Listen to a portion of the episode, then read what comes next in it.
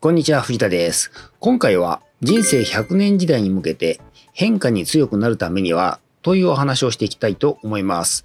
ここ2年のコロナ禍っていうのはですね、変化に対応できる人間とそうでない人間をですね、えー、見事に炙り出したような気がしています。で、私の人生経験はですね、たかだか55年ぐらいなんですけど、それでもですね、こんなに多くのまさかということがですね、起きた時期っていうのはですね、ありませんでした。まあ、時代の変化の激しさっていう意味ではですね、10年前の福島原発の事故の頃もですね、激しかったんですけど、それをはるかに上回っているような気がします。そしてですね、今後はですね、さらに変化の激しい時代に突入すると言ってもですね、多分否定する人はですね、少ないと思うんですね。ところでですね、今あなたは何歳でしょうか？人生100年としたらですね、あと何年生きることになりますか？はい、今回の動画でお伝えする内容です。人が変化を拒む理由。変化を拒んでいる場合ではない。変化に強くなる方法。こういった順番でお伝えしていきます。私のことご存じない方多いと思います。簡単に自己紹介させてください。サクッと1.5倍速15秒くらいでお伝えしますので、見てください。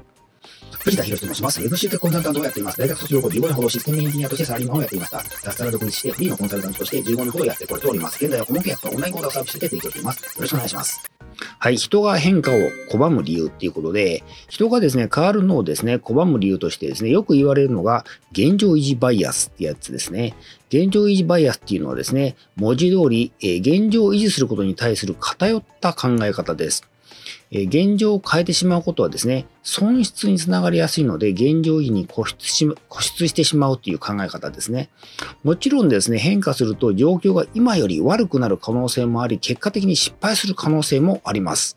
そう考えると現状をですね、維持していた方がですね、リスクが少ないし、無駄な努力をする必要もないっていう考えをするのがですね、合理性があるようにも思えます。しかも、現代はですね、周りの目もあるので、批判されたりする可能性もありますよね。特に日本の場合はですね、同調圧力がですね、強烈ですから、それに対して恐れている人がですね、多いんですよね。このように現状を維持する方が無難であり安全と考えているのでですね、自然と私たちは変化しなくてもいい理由を探してしまうっていうことなんですね。もちろん、現状を維持した方が良い可能性もあります。ただですね、考え方が偏っていて、バランスの取れた判断ができていないと、非合理的な選択をですね、する可能性も大いにあるわけです。はい、変化を拒んでいる場合ではないっていうことで、変化を拒んだ人の末路のですね、例えとしてですね、よく茹でガエルの話が出てきます。えー、鍋の中にですね、水に浸かっているカエルがいますと。で、鍋をゆっくり温めていくと、カエルはですね、温度の変化に気づかずに、気づかずにですね、茹で上がって死んでしまうってやつですね。この場合ですね、ゆっくりと温度が上がるお湯が変化。で、カエルがですね、変化を拒んで現状を維持しようとしている人ということになります。えー、この例えはですね、もちろん真理なんですけど、実はですね、これまではですね、そんなに目立ってこのような事態っていうのはですね、なかったように私は感じてます。これまでの時代っていうのはですね、茹で上がる前に逃げ切れることの方がですね、どちらかと、どちらかというと私多かったように感じるんですね。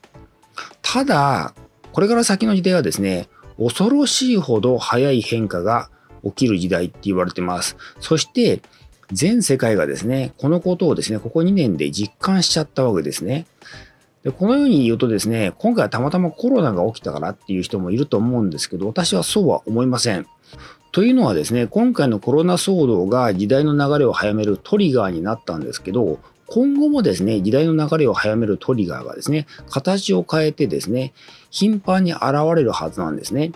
事実ですね、10年前のですね、福島原発の事故だって私はトリガーの一つだと思ってます。今回はですね、原発事故からコロナ騒動までですね、10年の間隔がありましたがですね、次はもっと短い間隔でトリガーとなるような時代が発生するんじゃないかと思ってます。そうなってくるとですね、この先はどんどん逃げ切れる人のですね、割合がですね、割合がですね、かなり下がると思うんですよね。えー、つまり、茹で上げられてしまう割合が、これま、これまでのですね、ごく一部からですね、下手すれば半分ぐらいに拡大するんじゃないかと思います。しかもですね、もし今回のコロナ騒動のようなですね、変化を加速するような事態が起こればですね、一気に茹で上げられてしまうっていうことも起こるわけですね。ということで、もうこの先、すぐのですね、もうすぐ近未来の時代がですね、そうなると分かっているのであればですね、変化することを拒んでいる場合ではないと私は思います。そしてですね、もちろん変化を加速する事態がですね、起こらなくても、えテクノロジーの進化でですね、着々と変化のスピードは上がっています。多くの人が知っているテクノロジーの名前で言えばですね、AI とか 5G とか 3D プリンターなんかはですね、よく聞いたことがあると思うんですけど、えこの本2030年すべてが加速する世界に備えようをですね、お読みになった方はですね、ご存知だと思い思うんですけど、今言ったようなですね、テクノロジーはですね、えー、もうほんとごく一部ですね、もっと言ってしまえばですね、氷山の一角のテクノロジーなんですね。事実、この本に書かれていることは、絵空事でも何でもなくてですね、もうすでに現在進行形の話なんですよね。自分がいる業界、いわゆるあなたがいる業界がですね、新しいテクノロジーの進化で、2030年を待たずにですね、今から5年後にどうなっているかっていうことをですね、もし考えたことがない方はですね、一度向き合ってみるのもいいと思います。そしてこの先の変化としてはですね、最初はアルバイトにできるような仕事がですね、仕事に置き換わることから始まると思います。そしてですね、えー、専門業の頂点に立っている業種といえるですね、医者とか弁護士でもですね、全く安泰とは言えないんですよね。私はですね、えー、内科医の診断っていうのは必要なくなると思ってます。もちろんですね、取って変わるのは AI ですね。同様に弁護士の仕事でもですね、過去の判例を調べるような今まで多くの助手を使っていてやっていたような仕事はですね、AI に取って変えられると思います。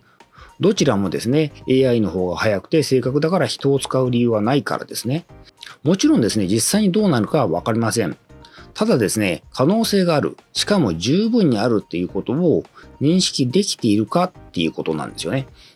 いわゆる専門職のですね、医者弁護士でさえこうなんですから、他の業界のですね、変化がもっと激しくなるっていうのはですね、容易に想像できると思います。